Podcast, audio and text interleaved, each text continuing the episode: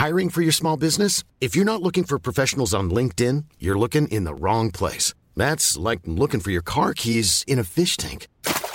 LinkedIn helps you hire professionals you can't find anywhere else, even those who aren't actively searching for a new job but might be open to the perfect role. In a given month, over 70% of LinkedIn users don't even visit other leading job sites. So start looking in the right place. With LinkedIn, you can hire professionals like a professional. Post your free job on linkedin.com slash people today.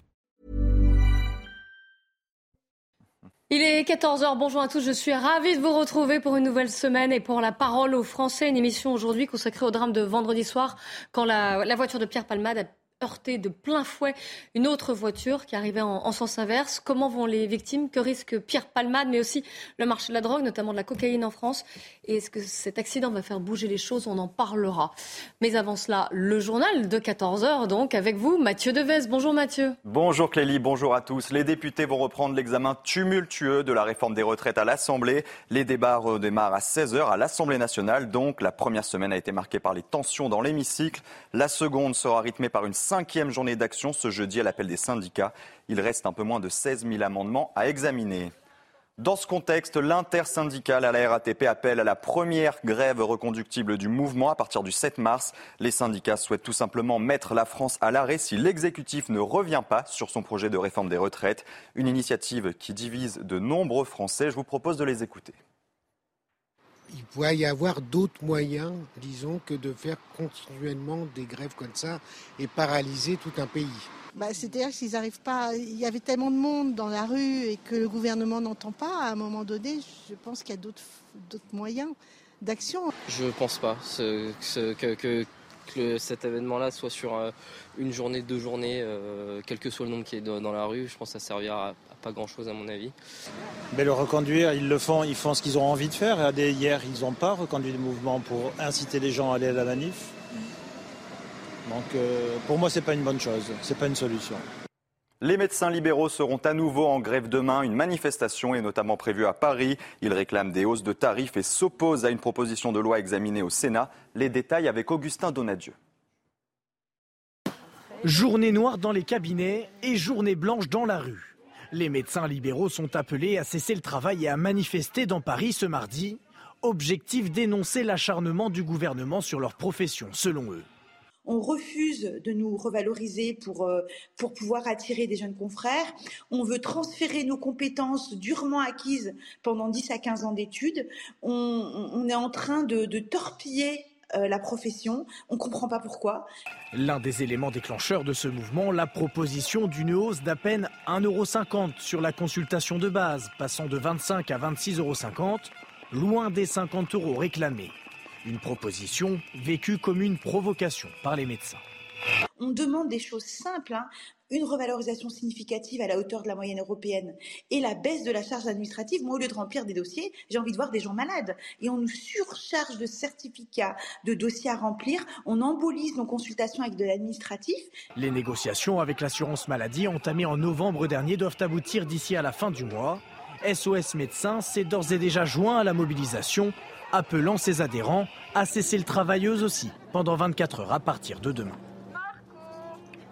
L'indemnité carburant est prolongée d'un mois jusqu'à fin mars. Bruno Le Maire l'a annoncé ce matin sur RTL. Il s'agit d'une prime de 100 euros disponible depuis mi-janvier pour les foyers les plus modestes. Selon le ministre de l'économie, environ la moitié des ménages concernés n'ont pas encore déposé de demande.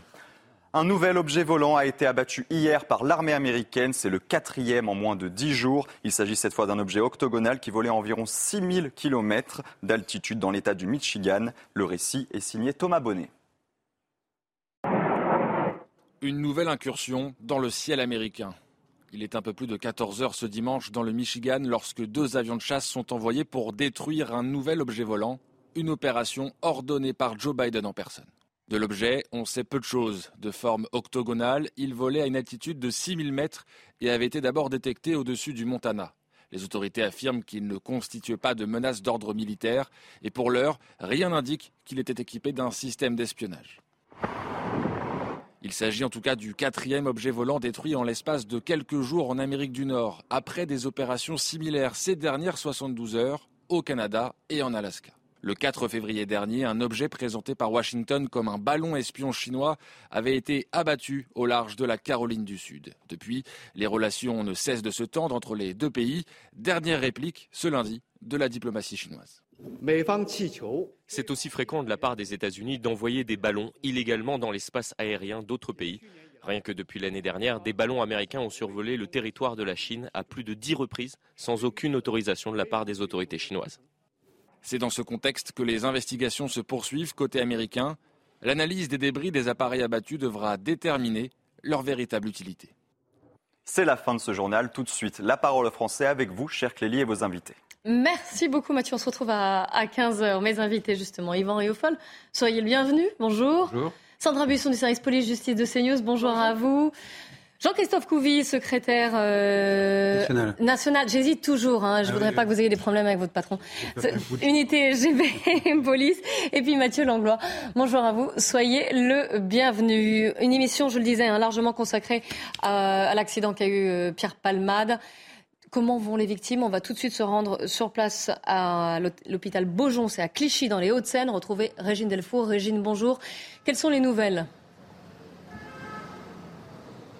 Oui, bonjour Clélie. Bah, écoutez, euh, l'homme, euh, le conducteur âgé d'une quarantaine d'années est toujours euh, plongé dans le coma. Il a subi plusieurs opérations, au total cinq opérations, notamment au niveau de, des genoux, des bras. Et puis une, une personne proche, un de ses cousins, nous a confié qu'il devrait être aussi aujourd'hui opéré, mais ce serait au niveau de la moelle épinière. Il est, les médecins vont tenter hein, de le sortir du coma. Alors sa belle-sœur, elle, âgée de 30 ans, qui était enceinte hein, de 6 mois et demi euh, lors de l'accident et qui a perdu euh, le bébé est toujours dans un état grave. Et concernant l'enfant de 6 ans qui est le fils cadet du conducteur, il a subi un traumatisme crânien. Il est toujours plongé dans le coma et il se situe, il est en, ce moment à l'hôpital Necker. Merci beaucoup, Régine Delfour, avec les images de, Charles Pouchot. Et puis, je vous propose ce témoignage d'un cousin d'une des victimes, justement, de cet accident. Écoutez-le c'est pas normal. Sur Pierre, euh, Pierre Palman, euh, c'est quelqu'un qui connaît. Il avec les drogues, avec le truc, euh, conduit la voiture. S'il veut amuser, il peut rester chez lui. C'est pas la peine de prendre la route, prendre le risque pour quelqu'un d'autre. Là, il a fait, il a pris les responsabilités. Une personne a été décédée dans le ventre de sa mère. En plus, il, a, il y a trois, trois personnes blessées, grave blessées. Et lui, aussi, il est blessé. Je, je lui souhaite pas mort. Parce qu'on est tous pareils, tu vois il faut tout ce que tout ce qu'on n'est pas content. Il a pris les, drogues, il a pris la route, il a bourré, il a, il a fait cet accident grave. Euh, on est triste à cause de ça. Voilà, le cousin d'une des victimes, Sandra Busson, va faire un petit point sur l'enquête hein, qui a été ouverte tout de suite à Melun pour homicide et blessure involontaire ayant entraîné, vous allez nous dire, une incapacité totale de travail supérieure à trois mois. On va revenir hein, sur ce que risque Pierre Palmade. Avant ça, il y a un élément clé. Maintenant, on est trois jours après le drame. C'est l'audition de Pierre Palmade est-ce qu'on sait quand il pourra être entendu Alors seuls les médecins pourront, dire euh, à quel moment il sera apte effectivement à être entendu. Euh, euh, sous les conditions d'une garde à vue. Euh, ses jours ne sont plus en danger, c'est ce qu'a indiqué euh, sa famille ce week-end. Effectivement, son audition sera, cruciale, mais en attendant, il y a tous les éléments qui ont pu être collectés lors de cette perquisition hier à son domicile de Célie-en-Bière. Une source judiciaire nous confirme que les policiers et les gendarmes n'ont pas retrouvé de cocaïne chez lui, ce qui les interpelle puisqu'il a été testé positif à cette drogue euh, le soir des faits, quand il a été euh, extrait euh, de la voiture qu'il conduisait. L'enquête, effectivement, vous l'avez dit, est ouverte pour homicide et blessures involontaires ayant entraîné une incapacité de travail supérieure à trois mois par conducteur sous l'emprise de stupéfiants, puisque cette circonstance aggravante est confirmé par le procureur de la République, ce qui fait qu'en l'état, la peine encourue serait de 7 ans de prison et 100 000 euros d'amende, sauf s'il y a une circonstance aggravante supplémentaire qui vient s'ajouter. Ça, pour l'instant, on n'en a pas connaissance, mais si jamais il y avait une vitesse excessive également, ça pourrait être une circonstance aggravante de plus et ça lui ferait risquer jusqu'à 10 ans de prison et 150 000 euros d'amende. Tout ça, ce sont, les éléments qui font partie de l'enquête et qui, euh, j'imagine, hein, verront le jour au, fur et à mesure que l'enquête... Euh, L'enquête se, poursuit.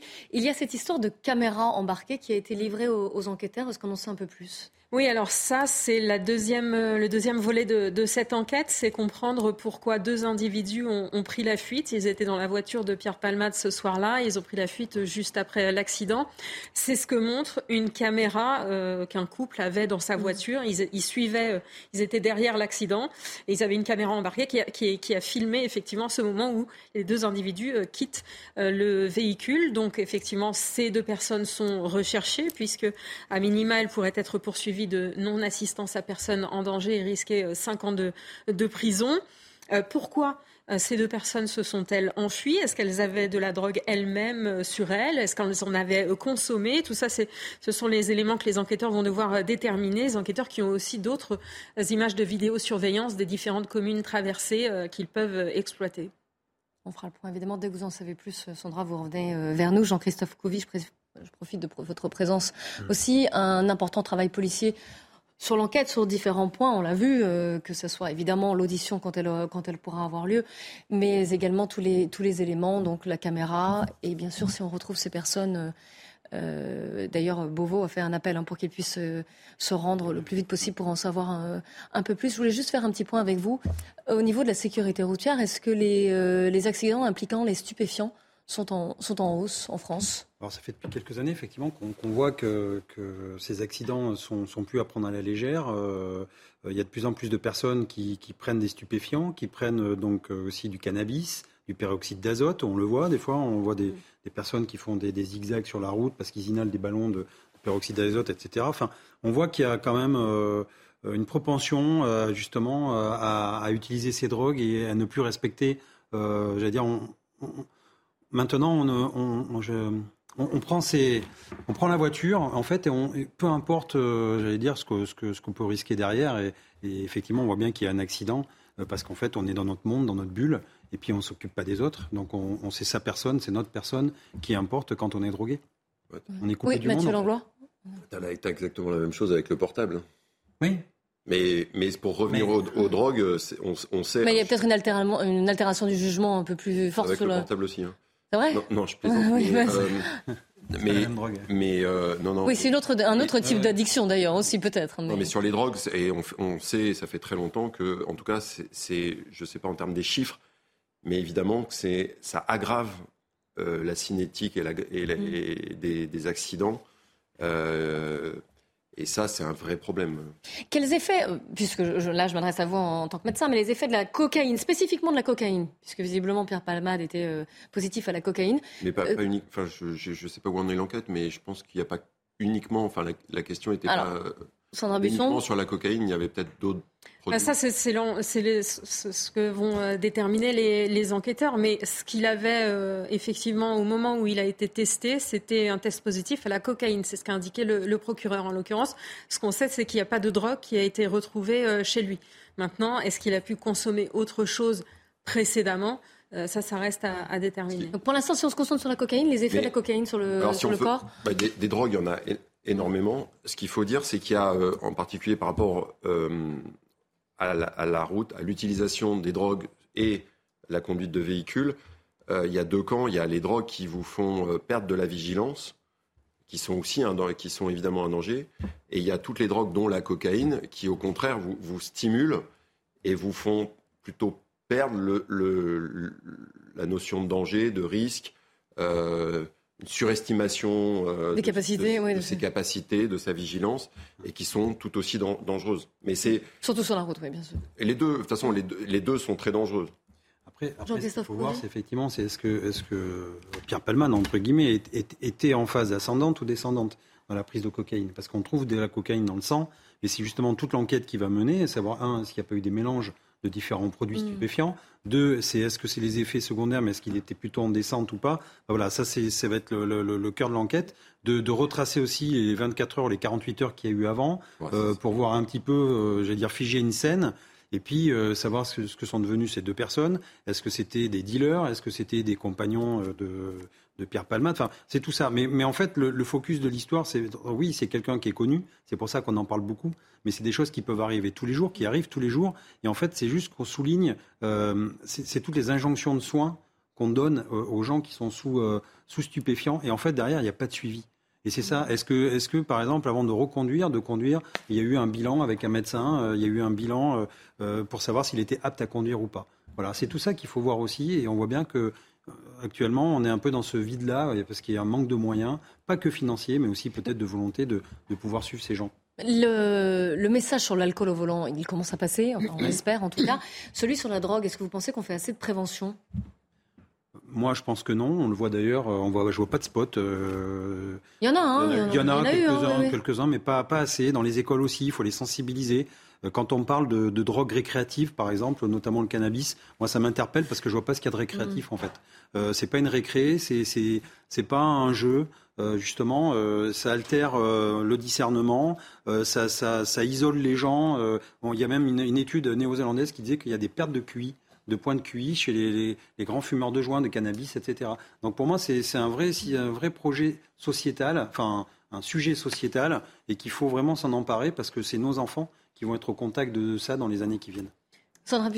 Juste pour rebondir sur le fait qu'effectivement, là, euh, la presse et les médias s'intéressent à, cette affaire, mais c'est quelque chose qu'on voit euh, effectivement régulièrement dans les, euh, accidents de la route, puisque hier encore, à Chailly-en-Brie, à mi-journée, un véhicule s'est déporté sur la gauche dans un virage et euh, a percuté la voiture qui venait en face. Et la personne qui, qui s'est déportée était positive à l'alcool et aux stupéfiants. Alors là, les conséquences ont été moins graves, pas de pronostic vital engagé, mais c'est arrivé encore hier. On a quelques chiffres. Un accident mortel sur cinq implique un conducteur positif aux stupéfiants. cette part passe à un accident sur trois la nuit au cours des week-ends. Hein. Mathieu Langlois, on va donner la parole à Yvan qui la réclame. Non, ce qui est sûr, c'est que les forces de l'ordre contrôlent de plus en plus euh, l'usage de stupéfiants.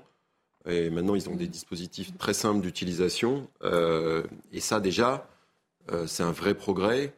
Alors, est-ce que ça va faire changer les pratiques C'est encore autre chose. Mais faut pas penser que maintenant, quand on est contrôlé, on est uniquement euh, soumis à l'éthylotest. Il y a quasi systématiquement un contrôle, en particulier le soir, euh, contrôle d'usage de stupéfiants. Euh, ce chiffre hein, que vous voyez à l'écran, le cocktail drogue-alcool, multiplie par 29 le risque d'avoir un accident mortel. Yvan Rioufol.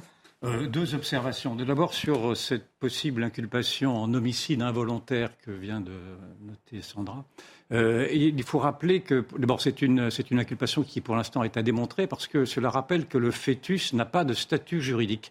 C'est-à-dire qu'une femme enceinte qui perdrait son enfant dans son ventre après un accident de voiture ne pourrait pas, euh, celui qui l'aurait tué ne pourrait pas être euh, poursuivi pour homicide involontaire si ce fœtus est mort dans le ventre de la mère. Et donc cela rappelle tout de même ce vide juridique colossal.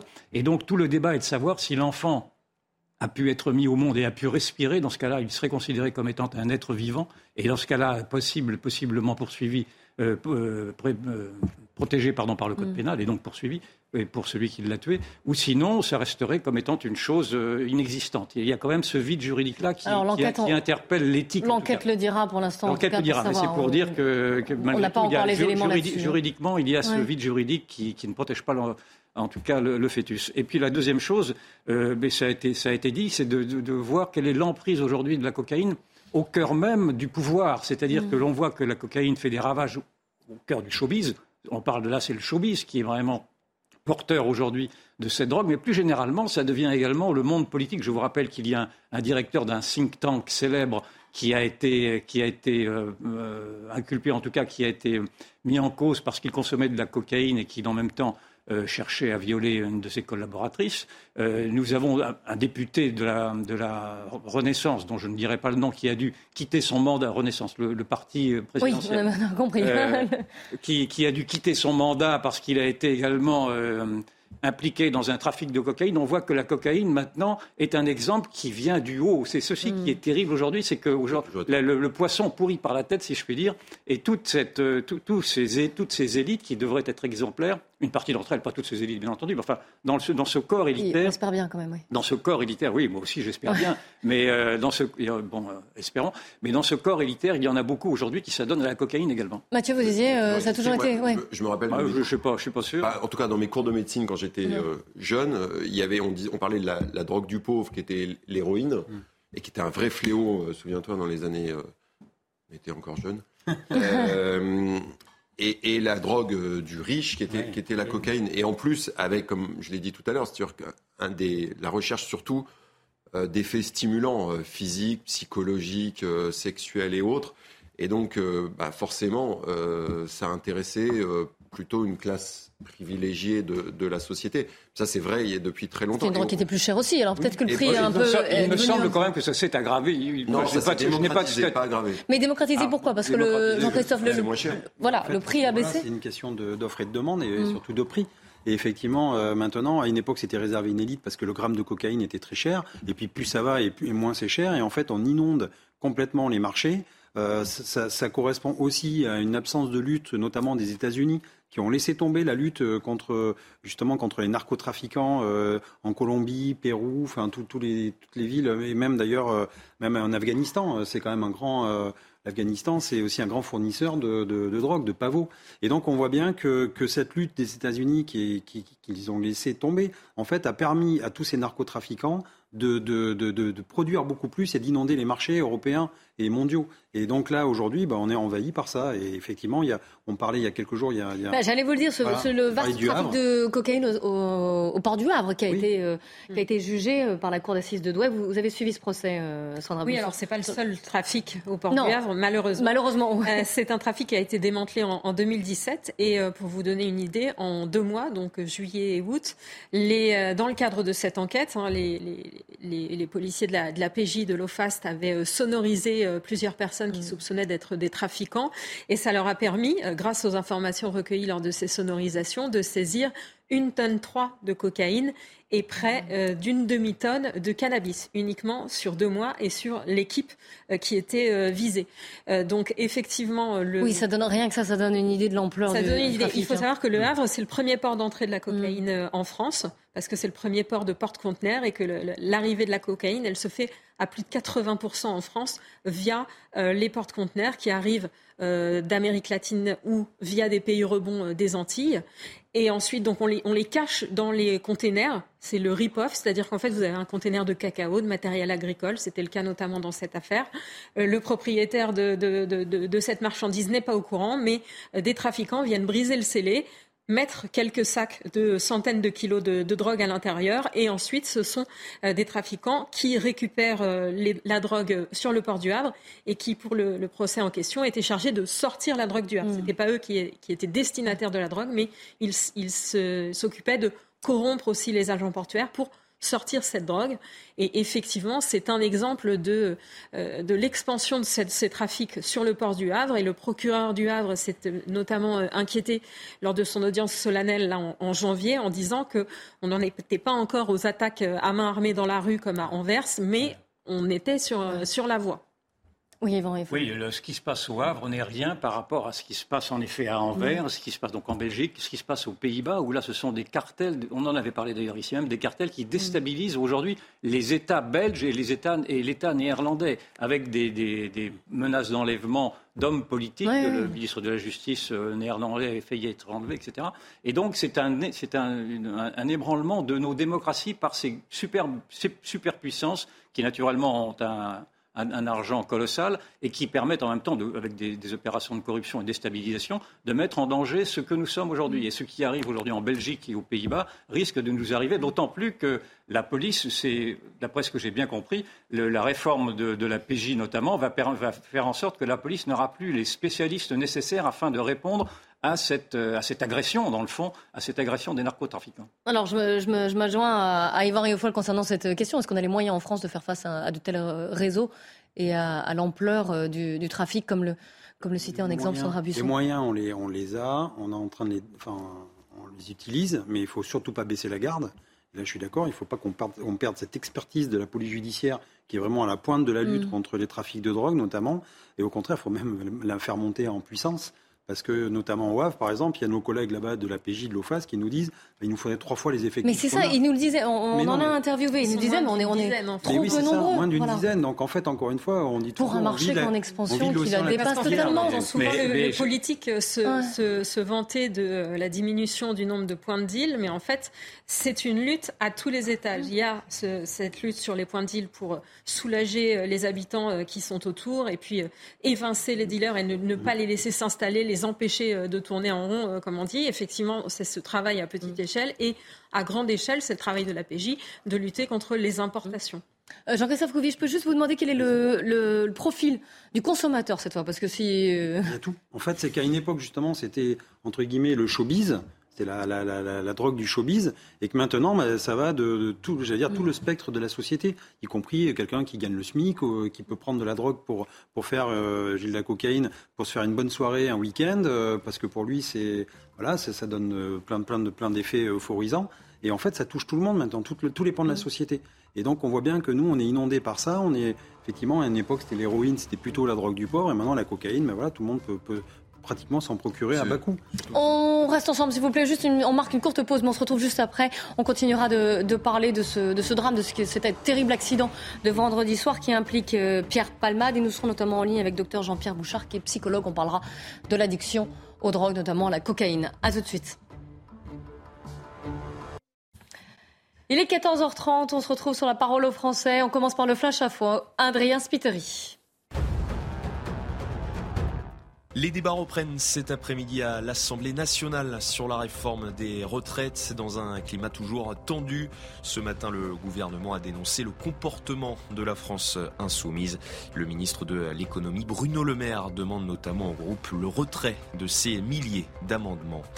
Gérald Darmanin en Vendée ce matin. Le ministre de l'Intérieur s'est rendu à Boîte-Séné. Auprès d'élus, il a évoqué la création de nouvelles brigades de gendarmerie. Il en souhaite 200 dans toute la France d'ici 5 ans. Et puis une météorite a survolé le nord de la France la nuit dernière. Elle a brièvement illuminé le ciel avant de se désintégrer au-dessus de la Normandie. Selon l'agence spatiale européenne, l'astéroïde faisait environ un mètre de diamètre. Aucun dégât n'a été constaté. La parole aux Français avec Jean-Christophe Couvi, Mathieu Langlois et Yvan Rioufol. On, parle très largement de ce qui est arrivé vendredi soir, de cet accident qui implique euh, l'humoriste Pierre Palmade. Et on évoquait les problèmes liés à la, la, consommation de cocaïne et à ces trafics à démanteler. Gérald Darmanin a subrepticement évoqué la question ce matin lors de son déplacement au Sable d'Olonne. Écoutez-le. Il doit y avoir des contrôles qui se multiplient pour euh, effectivement interpeller les conducteurs qui sont sous l'emprise de drogue et, d'alcool, qui ne sont pas simplement un danger pour eux-mêmes, euh, mais qui sont un danger pour les autres. Et, on ne peut pas accepter, ce n'est absolument euh, moralement inacceptable, qu'une famille puisse avoir son enfant accidenté gravement et, une femme perde son enfant parce que quelqu'un a été totalement inconséquent. Et évidemment, nous devons lutter très fortement contre ces, ces conducteurs qui sont évidemment évidemment des criminels en puissance.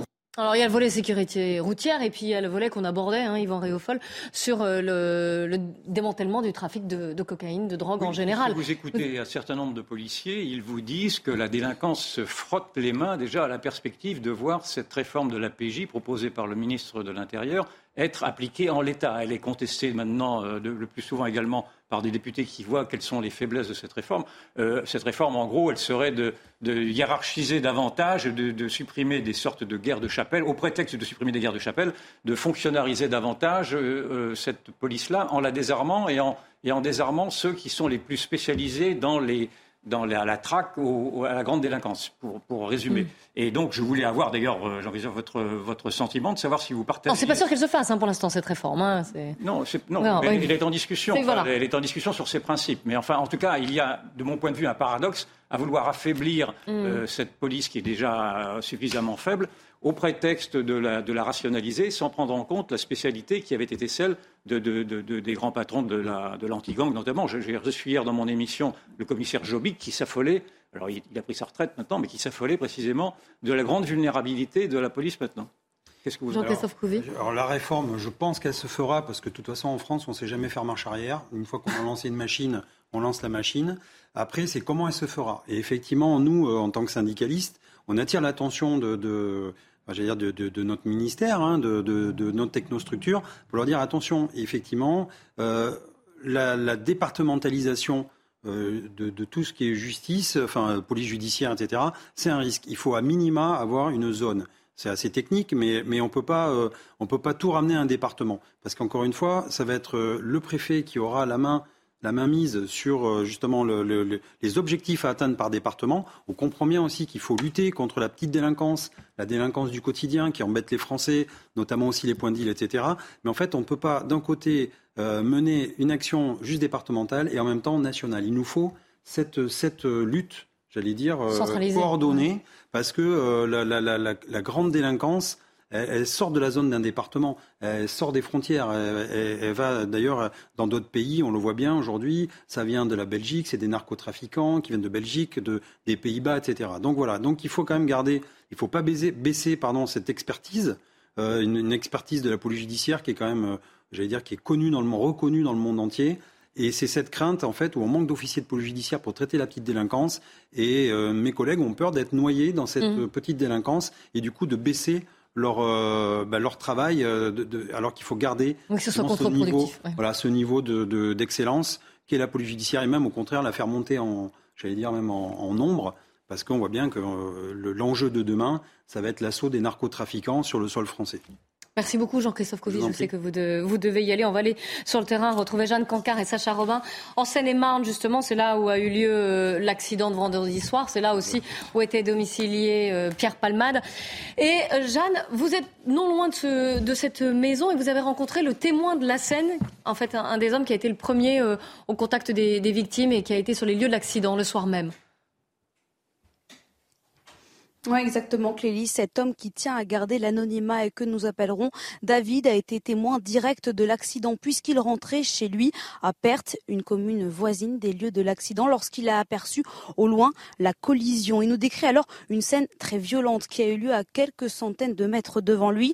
Rapidement, il est arrivé au niveau de l'accident et c'est à ce moment-là qu'il a commencé à tenter de porter secours aux blessés. La voiture de Pierre Palmade était alors à moitié dans le champ quand l'autre véhicule qui a été percuté, lui, avait complètement quitté la route. Il explique que l'humoriste était alors conscient, mais qu'il ne s'exprimait pas. Il a alors tenté de le maintenir éveillé. Il nous confie que c'est un pompier volontaire qui était lui aussi déjà sur les lieux de l'accident, qui a géré au mieux la situation avant l'arrivée des premiers secours.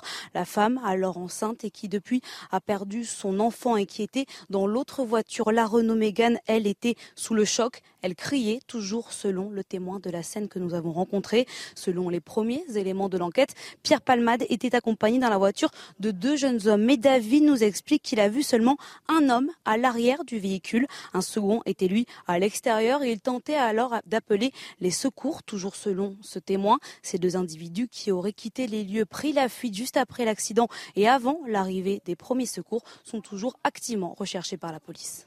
Merci beaucoup Jeanne Cancard avec euh, Sacha Robin, donc non loin du domicile de, Pierre Palmade en Seine-et-Marne. Mathieu Langlois, est-ce que euh, ces, personnes, ces témoins ont eu les bons réflexes quand on arrive sur une scène d'accident d'essayer de, comme ça, de les maintenir éveillés, leur parlant? Oui, oui, ah ils ont. Alors je ne connais pas les détails, mais j'ai suffisamment euh, participé à des, à des accidents de ce type Évidemment, l'action des premiers euh, intervenants ou des premiers témoins euh, est, très importante et pour ça, il faut d'ailleurs que l'ensemble de la société se, forme aux gestes de premier secours.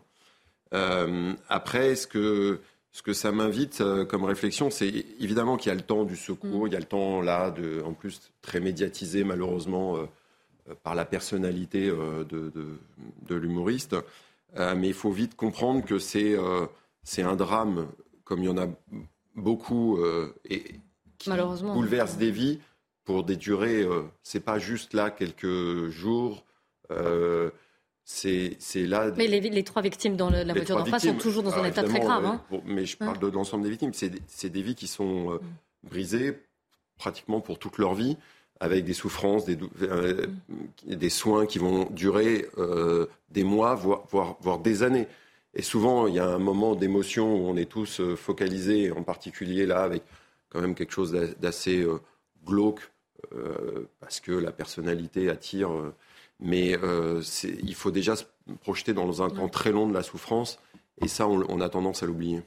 Oui, vous avez raison, on parle de cette affaire parce que l'homme est connu, mais ce sont des affaires qui sont en effet malheureusement beaucoup plus banales. Ce qui est horripilant, et moi qui m'exaspère terriblement dans l'affaire euh, Palmade, dans le fond, euh, et il faut quand même le tenir pour responsable, c'est cette grande irresponsabilité dont il a fait preuve. Il y a une vidéo qui circule où on voit Pierre Palmade donner des conseils afin de bien mettre son masque, afin de se protéger et de protéger les autres. Vous savez, ce, que, vous fustigez, c'est le côté un petit peu donneur de leçons, c'est ça Naturellement. Mm. Donc il est très facile de vouloir dire protégez, protégez-vous en mettant un masque, c'était pour l'anti-Covid naturellement, et de voir que lui-même, euh, peut-être mettait-il un masque, mais en tout cas il prenait sa voiture alors qu'il était cocaïnomane au dernier degré et que visiblement c'est quand même la cocaïne qui lui a fait perdre la, la, maîtrise de son véhicule. Donc je trouve exaspérant dans le fond, d'abord que l'on s'attache tant que cela à sa personnalité en disant que, enfin pas ici, mais quand vous lisez les journaux, on s'attache davantage à ses blessures intimes, etc., sans penser à la famille qui a été décimée ou qui risque d'être décimée en face. Et j'aimerais que tous ces donneurs de leçons, tout ce showbiz donneur de leçons, commence à donner des leçons. Peut-être que, ça fera, bouger les choses. Peut-être que ça fera bouger les choses, justement le fait. J'en suis pas si sûr. Mais en tout cas, il y a beaucoup, il y a beaucoup d'attendrissement sur Pierre Palmade. Moi, je n'en ai aucune. Oui, j'en ai pas vu beaucoup. mais euh, non, mais moi, je suis absolument d'accord avec Yvan Rioufol. C'est-à-dire que le, le côté irresponsable de notre mm. société, parce que là, évidemment, ça va être, euh, ça va être, il va y avoir un déballage qui va rendre ça d'autant plus insupportable. Mais, mais on, y a tous, on a tous malheureusement euh, cette irresponsabilité collective où c'est jamais notre faute. Et, mais là, pour l'instant, il est euh, pas encore, il n'a pas encore parlé, il s'est pas encore exprimé. Et j'espère qu'il, que justement, il va se montrer exemplaire. Pour, on va faire il y a le bénéfice du doute, mais ce, serait le minimum, mm. ce serait le minimum qu'il pourrait, euh, pourrait faire par rapport à, ce, drame dont, il est euh, manifestement responsable. Nous sommes en ligne avec le docteur Jean-Pierre Bouchard, qui est psychologue. Bonjour, merci d'être euh, d'être avec nous aujourd'hui pour parler de, ce qui s'est passé. En 2019 déjà, puisqu'on parlait de l'addiction à la, à la, cocaïne, Pierre Palmade avait été condamné à 1500 euros d'amende pour usage et détention de stupéfiants avec injonction d'un suivi thérapeutique. Alors comment est-ce qu'on arrive à se sevrer d'une drogue telle que la, telle que la, la cocaïne? Alors, ce qu'il faut savoir, c'est que la cocaïne, c'est un psychostimulant extrêmement fort et c'est d'ailleurs pour ça que les cocaïnomanes l'apprennent, c'est-à-dire qu'ils ont l'impression d'avoir leur, leur pouvoir mentaux et physique en quelque sorte augmenté, décuplé. Euh, mais par contre, ça, ça, pose aussi des problèmes de troubles de la vigilance, des troubles de l'estimation de sa capacité. Et donc, ça peut rendre les gens dangereux au volant, et ça les rend dangereux, même c'est très connu. Et les cocaïnomanes habituels ne peuvent pas ignorer ça. Donc le, gros problème pour les gens qui consomment euh, des produits stupéfiants ou même, même de l'alcool, euh, c'est de ne pas prendre le volant quand ils se savent imbibés et présenter euh, potentiellement des conduites à risque, car ça peut avoir des effets extrêmement dramatiques, on le voit dans ce cas-là. Après, quant aux injonctions de soins, euh, il faut qu'elle soit suivie et que le mm. patient euh, soit très collaboratif, c'est-à-dire qu'il fasse vraiment un travail sur lui-même, parce qu'il y a des équipes où, euh, au moins une ou deux personnes qui les prennent en charge, mais ces suivis peuvent être extrêmement différents suivant les patients et avec des conséquences différentes. Après, ça, ça pose plein de problèmes, hein, et notamment celui de faut-il supprimer le permis de conduire tant que des gens sont connus comme étant euh, des addicts réguliers et des consommateurs réguliers de produits stupéfiants. Euh, car, euh, encore une fois, il vaut mieux prévenir que guérir. Et comme c'était dit sur votre plateau, on voit que ça peut avoir des conséquences redoutables, dramatiques maintenant, mais aussi à vie, hein, car les, trois victimes survivantes vont sûrement présenter des, séquelles mentales à long terme. Hein. C'est ce qu'on appelle les états de stress post-traumatique chronique. Euh, après un tel choc, d'une telle violence, à la fois physique, mais aussi familiale, relationnelle, émotionnelle, etc. Mais visiblement, Pierre Palmade avait fait des efforts. Il avait fait des cures, il en avait parlé, il avait fait une, psychanalyse, je crois. Donc, est-ce que, euh, voilà, comment, comment on peut dire qu'on arrive à être sevré, qu'on arrive à être en état de, voilà, de ne plus être un danger, de ne plus être euh, totalement accro à ces drogues? Bah, si vous voulez, il y, a des gens qui vraiment renoncent et, vraiment euh, arrêtent. Euh, mais pour les gens qui n'arrêtent pas, euh, c'est une chose qu'on peut éventuellement comprendre dans certains cas. Par contre, ce qu'on ne comprend pas, c'est que ceux qui n'arrêtent pas, ceux qui sont addicts, se permettent en conscience de prendre le volant et de devenir des conducteurs à risque. C'est vraiment ça le problème. Euh, d'où euh, la question, euh, faut-il autoriser à, ces personnes-là, en quelque sorte, à, conduire quand on, quand on sait qu'elles consomment régulièrement et qu'elles sont donc régulièrement dangereuses au volant? Oui. Mathieu Langlois, une question de Mathieu Langlois en plateau. Alors, c'est pas une question, mais en fait, je suis un peu dérangé par votre, votre analyse. On a l'impression que finalement, l'usage des drogues est considéré comme. Il y a une part, évidemment, qui est pathologique et qui est donc une maladie qu'il faut soigner mais ça n'excuse en rien la responsabilité, et en particulier la responsabilité là de, de, Pierre Palmade, euh, par rapport à ce drame euh, qu'il a provoqué. Je, le confirme tout à fait, évidemment. Si je me il ne faudrait, pas, faudrait pas euh, dire. Oui. Le conducteur est totalement. Il ne faudrait pas faire de lui une victime, c'est ça, que vous êtes en train de dire, Mathieu Langlois enfin... Ah, c'est sûr que non. la responsabilité de prendre et, et ça, ça, donne raison à Yvan Rufol. Je vais vous redonner la parole, docteur Bouchard. Allez-y, parce qu'on ne vous a pas entendu. Oui, je, disais évidemment euh, que ça n'excuse en rien euh, et ça n'atténue pas du tout sa responsabilité. C'est pour ça que je distinguais l'éventuelle addiction euh, du fait de prendre le volant en sachant l'état d'addiction et donc dangereux. donc c'est là où la personne est, totalement responsable parce qu'elle sait que potentiellement, en montant dans son véhicule en conduisant, en ne déléguant pas la conduite à quelqu'un qui serait agent, par exemple, de, de substances, en faisant ça, donc elle a une conduite à risque, euh, et un risque qui est d'ailleurs régulièrement constaté. Euh, donc euh, oui, oui, le, conducteur est bien responsable, du point de vue clinique évidemment, du fait de prendre le volant en état d'addiction. Oui, parce que vous l'avez dit en, préambule d'ailleurs, vous l'avez dit, il est conscient de ce que ça, de ce que ça donne, surtout quelqu'un qui en a, qui en a consommé régulièrement. Yvan Rioufol? Est-ce qu'il y a des degrés dans l'addiction vis-à-vis de certaines drogues? Est-ce que certaines drogues sont plus addictives que d'autres? Est-ce que la cocaïne, par exemple, est plus addictive que, je ne sais pas, que le cannabis, par exemple? Oui, la, cocaïne a un effet euh, d'accrochage au produit assez rapide, c'est assez connu. Euh, ces effets sont très connus et recherchés par les gens qui la consomment, donc c'est ce que je disais, le pouvoir psychostimulant, euh, mais aussi, euh, à force de répéter ça, en, vieillissant de l'addiction, ça peut aussi générer des troubles neurologiques ou cognitifs, on va dire, qui sont connus aussi, hein, moins de vigilance, moins de capacité de jugement immédiatement et de contrôle de l'environnement. Euh, avec l'effet psychostimulant en plus. Donc ce cocktail-là euh, les rend vraiment à risque au volant, d'autant plus s'il y a des éléments extérieurs qui interviennent, euh, comme c'est le cas quelquefois sur la route, où il faut être rapidement vigilant. Et donc, oui, ce sont des produits très très addictogènes et à la fois très dangereux et qui rendent des conducteurs évidemment dangereux. un chiffre d'ailleurs, hein, pardon, je vous interromps, mais 700 personnes sont tuées sur les routes dans un accident impliquant un conducteur ayant consommé des drogues. C'est 21% de la mortalité routière. Donc il est difficile d'en sortir. Est-ce que l'on a un pourcentage de, ceux qui arrivent malgré tout à s'extraire de cette addiction? Je parle pour de la cocaïne pour, pour le moment. Moi, j'en connais pas sur les. Parce que tout ça, c'est assez mal évalué, et puis les scénarios sont extrêmement différents. Euh, je n'en connais pas parce qu'il y a des gens qui, qui, euh, arrêtent un moment, qui vont euh, récidiver ou rechuter plus tard. donc c'est très compliqué à évaluer. c'est pour ça qu'il faut faire des campagnes d'information, mais aussi il faut prendre des mesures draconiennes pour éviter que ces gens-là prennent le volant. Vous savez, il y, a, des mythes en matière de sécurité routière. On, on, parle beaucoup des personnes âgées au volant et de leur dangerosité. En fait, les personnes âgées euh, sont plus souvent victimes qu'auteurs euh, de faits accidentogènes graves, euh, alors que on parle beaucoup moins, on a moins développé la prévention sur les, addicts au volant, alors que c'est très très c'est un problème de, sécurité publique extrêmement important et qui va croissant puisque les, gens addicts se multiplient avec la baisse des coûts euh, de la consommation, par exemple, de l'héroïne, ce qui fait qu'il y a beaucoup plus d'héroïnomanes actuellement qu'il euh, y a quelques décennies. Nous sommes également en ligne avec euh, vous restez en ligne avec nous, hein, docteur Bouchard, mais nous sommes aussi avec Myriam Savi. Bonjour, vous êtes directrice du plaidoyer Addiction France. Comment, puisqu'on parlait là de l'addiction, notamment la cocaïne, quelles sont vos actions Vous, comment est-ce que vous travaillez? Comment vous accueillez ces personnes? Comment vous, vous essayez, en tout cas, de les aider à se sevrer de la cocaïne? Comment ça se passe? Euh, euh, qui euh, gère des centres d'addictologie dans toute la France.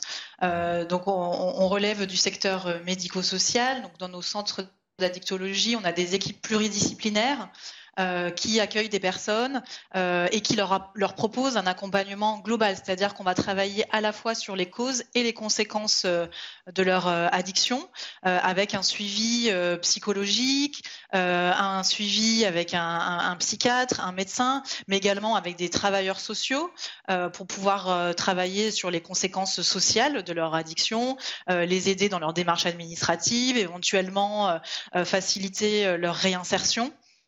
Euh, voilà, donc euh, ce sont des, dispositifs qui existent euh, depuis, depuis de très nombreuses années, qui sont pas forcément très très bien connus.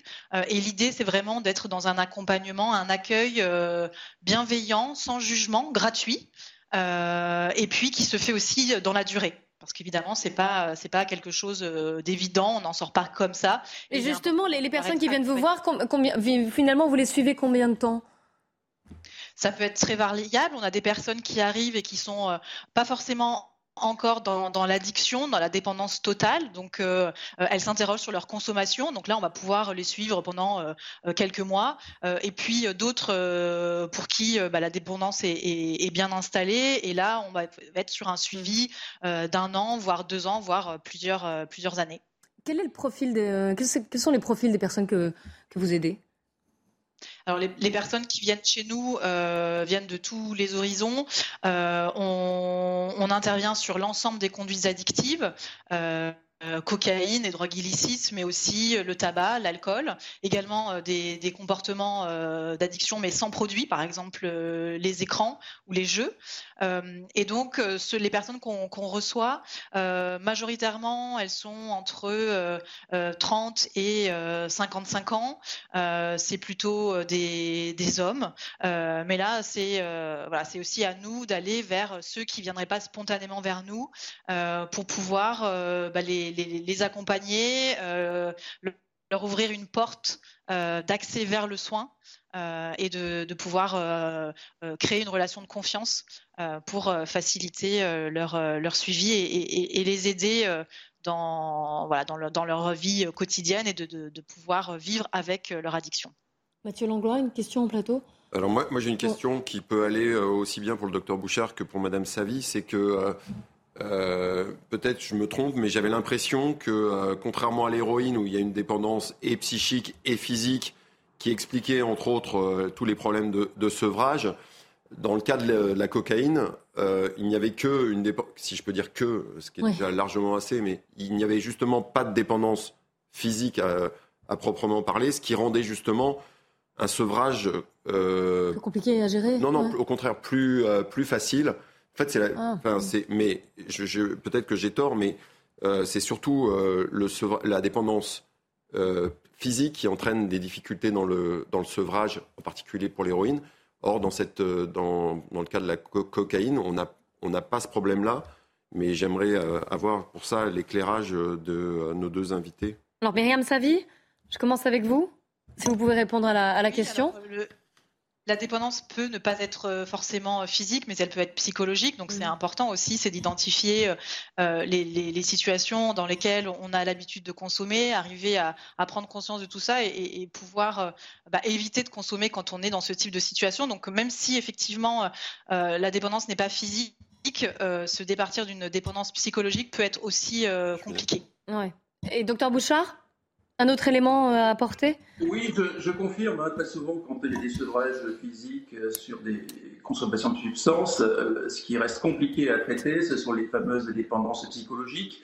Et, là, la difficulté, c'est que les gens qui consomment le, font pour avoir des, pouvoirs, en quelque sorte, des capacités très augmentées, notamment sexuelles, il ne faut pas le négliger. Et quand l'effet s'estompe ou n'a plus lieu, il y a un effet, je dirais, dépressogène derrière où euh, bah, il y a une envie de recommencer pour retrouver cet antérieur de toute puissance. Euh, et, c'est ça qui provoque un accrochage psychologique extrêmement fort. Et il est difficile, pas impossible, mais il est difficile, c'est compliqué. C'est pour ça que ces centres ont beaucoup de mérites euh, qui ont été évoqués. et sont d'une grande utilité. C'est très difficile avec certaines personnes de les faire renoncer à la consommation du produit. Merci beaucoup, docteur Bouchard. Merci à vous également, Myriam Savi, d'avoir été en ligne euh, avec nous. On reprend notre discussion juste après le journal de 15h. On reviendra bien sûr sur ce dramatique accident euh, qui a eu lieu vendredi soir dans Seine-et-Marne et qui implique Pierre Palman. Nous ferons le point sur l'insécurité routière. Et puis, nous parlerons aussi des réseaux sociaux, de ce qui s'est passé ce week-end à la suite de cet accident. Restez bien avec nous. À tout de suite. C'est News, il est 15h. Bonjour à tous, soyez les bienvenus. On va reprendre le cours de notre émission. On commence évidemment par le, journal avec Mathieu Devez. Bonjour Clélie, bonjour à tous. Les députés vont reprendre l'examen tumultueux de la réforme des retraites. Les débats redémarrent dans une heure à l'Assemblée nationale, un thème qui sera bien sûr traité sur CNews. La première semaine a été marquée par les tensions dans l'hémicycle. Il reste un peu moins de 16 000 amendements à examiner.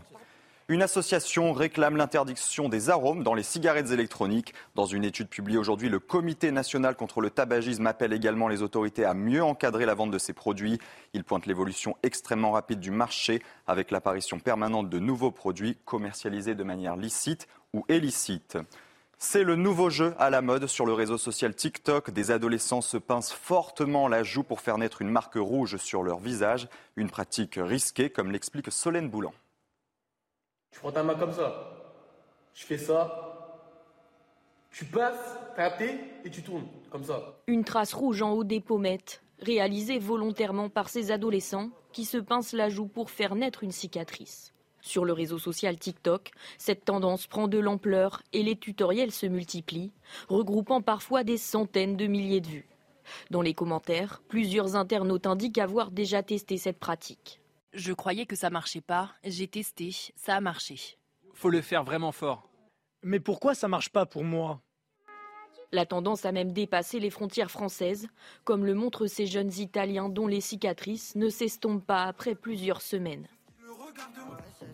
Certains arborent même des plaies multiples au niveau du visage. Les spécialistes, eux, alertent sur deux possibles dysfonctionnements de la microcirculation sanguine si la pratique devient trop répétitive.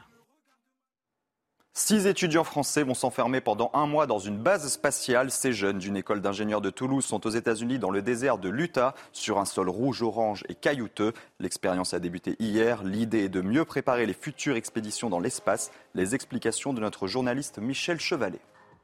Le problème des simulations, c'est de reproduire le plus fidèlement possible la réalité. Sauf que il y a deux choses qu'on ne peut pas enlever. C'est le, vide, il faudrait être là. Et là, là c'est très contraignant. Parce que si vous faites une erreur dans, le vide, vous mourrez. Hein, euh, vous avoir une d'oxygène dans l'eau, ça n'ira pas loin. Et puis la deuxième, c'est la pesanteur. La pesanteur sur Mars est plus faible que sur Terre. or là, bah, vous avez toujours la pesanteur terrestre qui est là. Donc, vous pouvez faire des simulations, c'est-à-dire le confinement, l'activité, apprendre à ramasser les cailloux, à les trier, à développer des petits robots, mais reste tout de même qu'il y a toujours le petit plus qui fait que vous n'avez pas la peur au ventre de vous dire, et zut, jamais, mais non, là, il suffit d'ouvrir les coutilles, vous êtes dehors et vous pouvez survivre. Le bilan humain s'alourdit de jour en jour en Turquie et en Syrie, deux pays touchés par un important séisme il y a une semaine. Plus de 35 000 morts désormais. Selon l'ONU, le bilan pourrait encore doubler. Et dans ce contexte, la France a envoyé hier un hôpital de campagne à la Turquie. Acheminé par un avion cargo, il pourra assurer entre 10 et 15 interventions chirurgicales par jour. Le récit est signé Solène Boulan.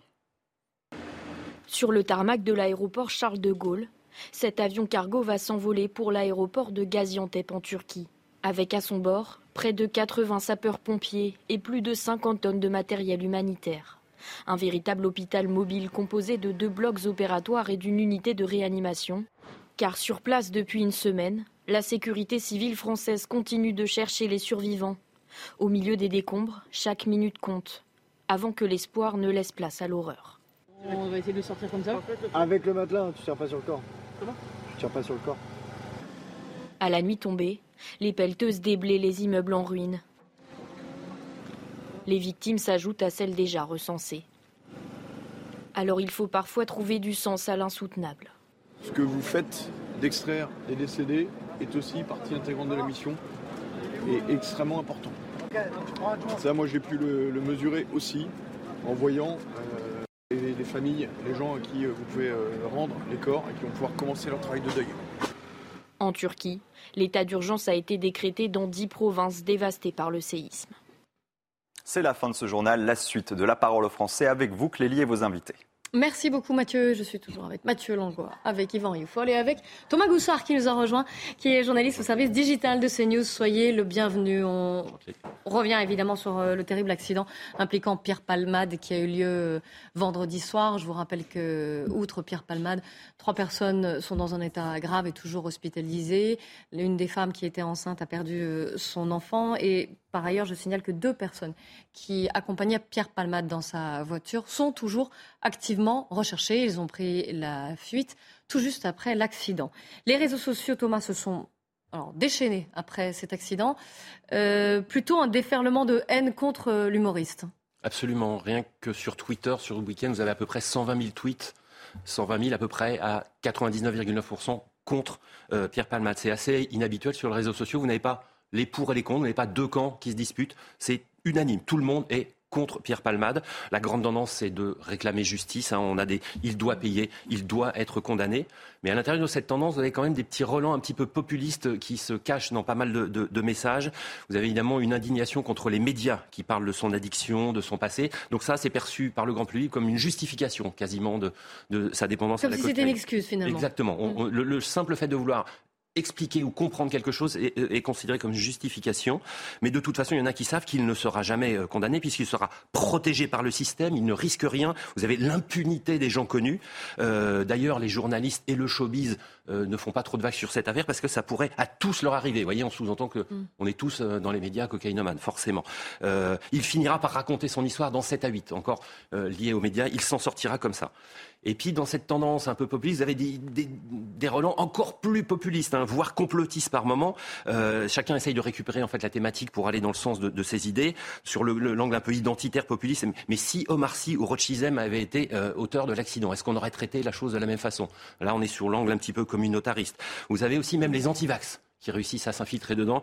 Euh, Pierre Asselineau fait remarquer que, par exemple, Pierre Palmade faisait, il y a quelques, excusez-moi, il faisait euh, euh, il y a quelques temps pendant le confinement la promotion. Il faut porter le masque, il faut les gestes barrières pour protéger les autres. Protéger les autres, ce n'est pas ce qu'il a fait, donc ça prouve bien que le masque est inutile. Donc on a, enfin, c'est un peu tiré par les cheveux. Les cheveux, c'est le système qui fournit la drogue, c'est les réseaux pédophiles quasiment. il y a même des sous-entendus. Ça, j'ai pas osé vous le montrer, mais on fait quand même des comparatifs. On met la photo d'Emmanuel Macron à côté de celle de Pierre Palmade en demandant quels sont les points communs, si vous voyez ce que je veux dire. Oui, c'était peut-être pas euh, utile de la montrer, euh, en effet. Merci beaucoup pour ce petit, ce petit point euh, sur, les, sur les réseaux sociaux et le déchaînement, le déferlement de, de, haine qui a pu y avoir, forcément, puisque cet accident implique quelqu'un de connu. C'était c'était évident que ça allait forcément réagir. On l'a dit, une, euh, enquête, pardon, une enquête a été ouverte à Melun donc pour homicide et blessure involontaire et entraîné une incapacité totale de travail supérieure à trois mois. Une circonstance aggravante, c'était que Pierre Palmade, et vous l'avez rappelé, Thomas Goussard été sous l'emprise de la cocaïne. Nous sommes maintenant en ligne avec Pierre Lagache. Bonjour. Vous êtes euh, vice-président de la Ligue contre la violence routière. Est-ce que vous avez quelques chiffres sur la fréquence des accidents sous l'emprise de stupéfiants? Oui, ce sont des statistiques qui sont, qui sont suivies. On sait qu'à peu près 30% hein, des accidents graves euh, avec morts et blessés graves euh, sont, impliquent une présence euh, de, stupéfiants. Alors c'est une cause qui se situe en troisième situation après la vitesse, qui reste le, premier facteur, et, après l'alcool. Est-ce qu'ils sont en hausse? Parce qu'on constate, c'est qu'il y a une corrélation en fait hein, entre l'évolution des consommations on sait qu'il euh, y a une évolution à la hausse hein, des consommations de, drogue. Et bien évidemment, ça se traduit euh, très concrètement euh, en termes d'accidentalité, hein, puisque le fait de, conduire en, étant sous l'emprise de drogue augmente le facteur de risque et donc augmente le nombre d'accidents. C'est assez logique finalement. Est-ce que vous, euh, on a l'impression que concernant l'alcool, en tout cas, il y a beaucoup de messages euh, de prévention, beaucoup de campagnes qui ont été faites. Est-ce qu'il y en a suffisamment concernant les stupéfiants, au vu des chiffres en plus que vous nous avez donnés et que l'on voit? Bah, écoutez, l'occasion est donnée euh, suite à cet accident dramatique, euh, mais il faut quand même souligner que parce qu'on a une personne connue qui est impliquée dans cet accident, euh, on en parle, mais des, accidents de ce type-là, il y en a des, dizaines, des dizaines par mois. Hein. c'est ce qu'on appelle la violence routière. Et là, on touche de près ce qu'est cette violence, c'est-à-dire des, gens qui, perdent la vie, voilà, ou, qui auront leur, leur, vie de toute façon brisée parce qu'à un moment donné, on a un comportement complètement déviant sur la route. Donc, je tenais quand même à, le, rappeler. Voilà, cette violence routière, elle est, quotidienne malheureusement. Euh, aujourd'hui, c'est encore 10 euh, personnes par jour hein, qui perdent la, vie euh, sur, les routes. Après, sur, sur, sur, la drogue, les solutions sont sans doute pas très simples, mais on sait que la pression de contrôle peut jouer un rôle favorable. Fort heureusement, depuis 2016, on a les contrôles salivaires hein, qui ont changé la donne et qui permettent d'avoir augmenté, qui ont permis d'avoir augmenté considérablement cette pression de contrôle, mais ça n'est pas suffisant. On voit bien qu'il y a une espèce de, course hein, entre l'évolution des consommations et puis euh, la capacité des forces publiques à, contrôler. Euh, c'est un combat euh, pas, pas, évident. il faut sans doute agir sur différents leviers, celui aussi des peines. on constate encore aujourd'hui que même dans des accidents avec des responsabilités fortes, hein, consommation d'alcool, consommation de drogue, les peines encourues finalement, euh, les peines maximales ne sont que très très très rarement euh, données. Donc euh, c'est une approche globale, si vous voulez, qu'il faut avoir sur le sujet pour faire en sorte de tenter d'endiguer cette dérive. Mmh. Alors des questions en plateau, Mathieu Langlois? C'est pas une question, c'est ce qu'on dit tous depuis mmh. une heure, c'est que Évidemment, euh, on est face à un drame euh, terrible et on pense euh, tous à, cette famille qui est bouleversée. mais ce qu'on attend là maintenant, c'est vraiment une attitude responsable de, Pierre Palmade. Et alors, je ne parle même pas des deux autres mm. qui sont qui, sont toujours en fuite. Les deux, jeunes hommes en fuite, oui. si on a un conseil à leur donner, c'est évidemment d'aller immédiatement se, rendre. Mais c'est ça qui dérange encore plus, c'est-à-dire que c'est la recherche d'excuses euh, Yvan Rioufol l'a dit euh, tout à l'heure. Euh, et ça rend insupportable. Et c'est mm. peut-être ce qui explique aussi tous ces tweets qui sont parfois totalement fous. Mais ce qu'on veut, c'est des gens et des attitudes responsables par rapport à un drame qui, évidemment, mm. malheureusement, c'est trop tard. Mais maintenant, le minimum, ce serait d'avoir une attitude responsable de la, de la part de, des auteurs.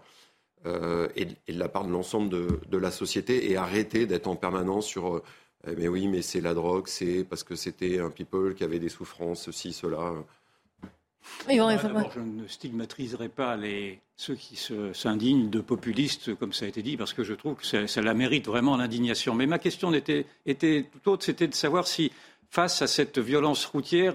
J'aurais voulu savoir si vous trouviez éventuellement justifié que Pierre Palmade fasse de la prison, parce que dans le fond, les peines encourues, ce sont des peines qui vont jusqu'à 7 ans, 7 ans, de prison, 7 ans de prison. Alors, est-ce que, si, euh, est-ce que, est que, ces peines, d'abord, sont, appliquées en cas de violence routière aussi grave que celle-ci? Est-ce que cela vous paraîtrait justifié?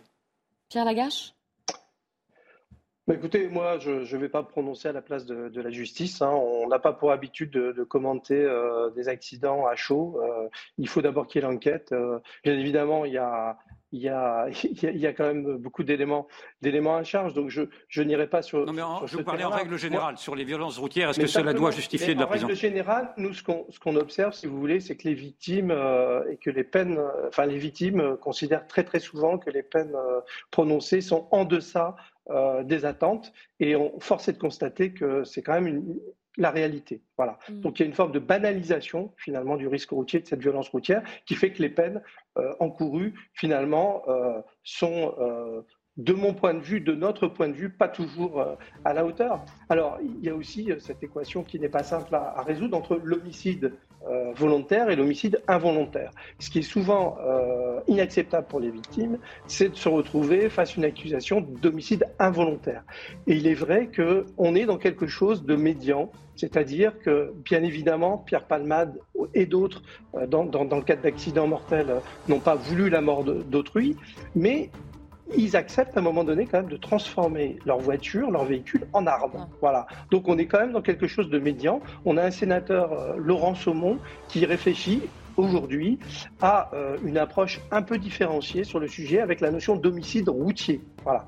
Donc je pense qu'il faut travailler dans cette voie pour qu'à la fois les signaux soient suffisamment forts pour qu'ils soient bien perçus en termes de prévention, mais aussi que les victimes euh, soient reconnues euh, face à, à, leur souffrance et à leurs dommages. Qui dure parfois toute la vie, euh, comme on le rappelait dans cette émission. Merci beaucoup Pierre Lagache euh, d'avoir d'être intervenu euh, sur notre antenne. Merci à Yvan Rioufol et à Mathieu Langlois euh, d'être venus aujourd'hui. Dans un instant, Nelly Denac et ses invités. 90 minutes info sur CNews. Elle va revenir bien sûr sur, ce, sur cet accident vendredi soir qui implique l'humoriste Pierre Palmade. Et puis elle reviendra bien sûr sur la réforme des retraites, le débat à l'hémicycle avant une nouvelle journée de mobilisation jeudi prochain. Restez bien avec nous sur CNews. Nous on se retrouve demain dès 14h.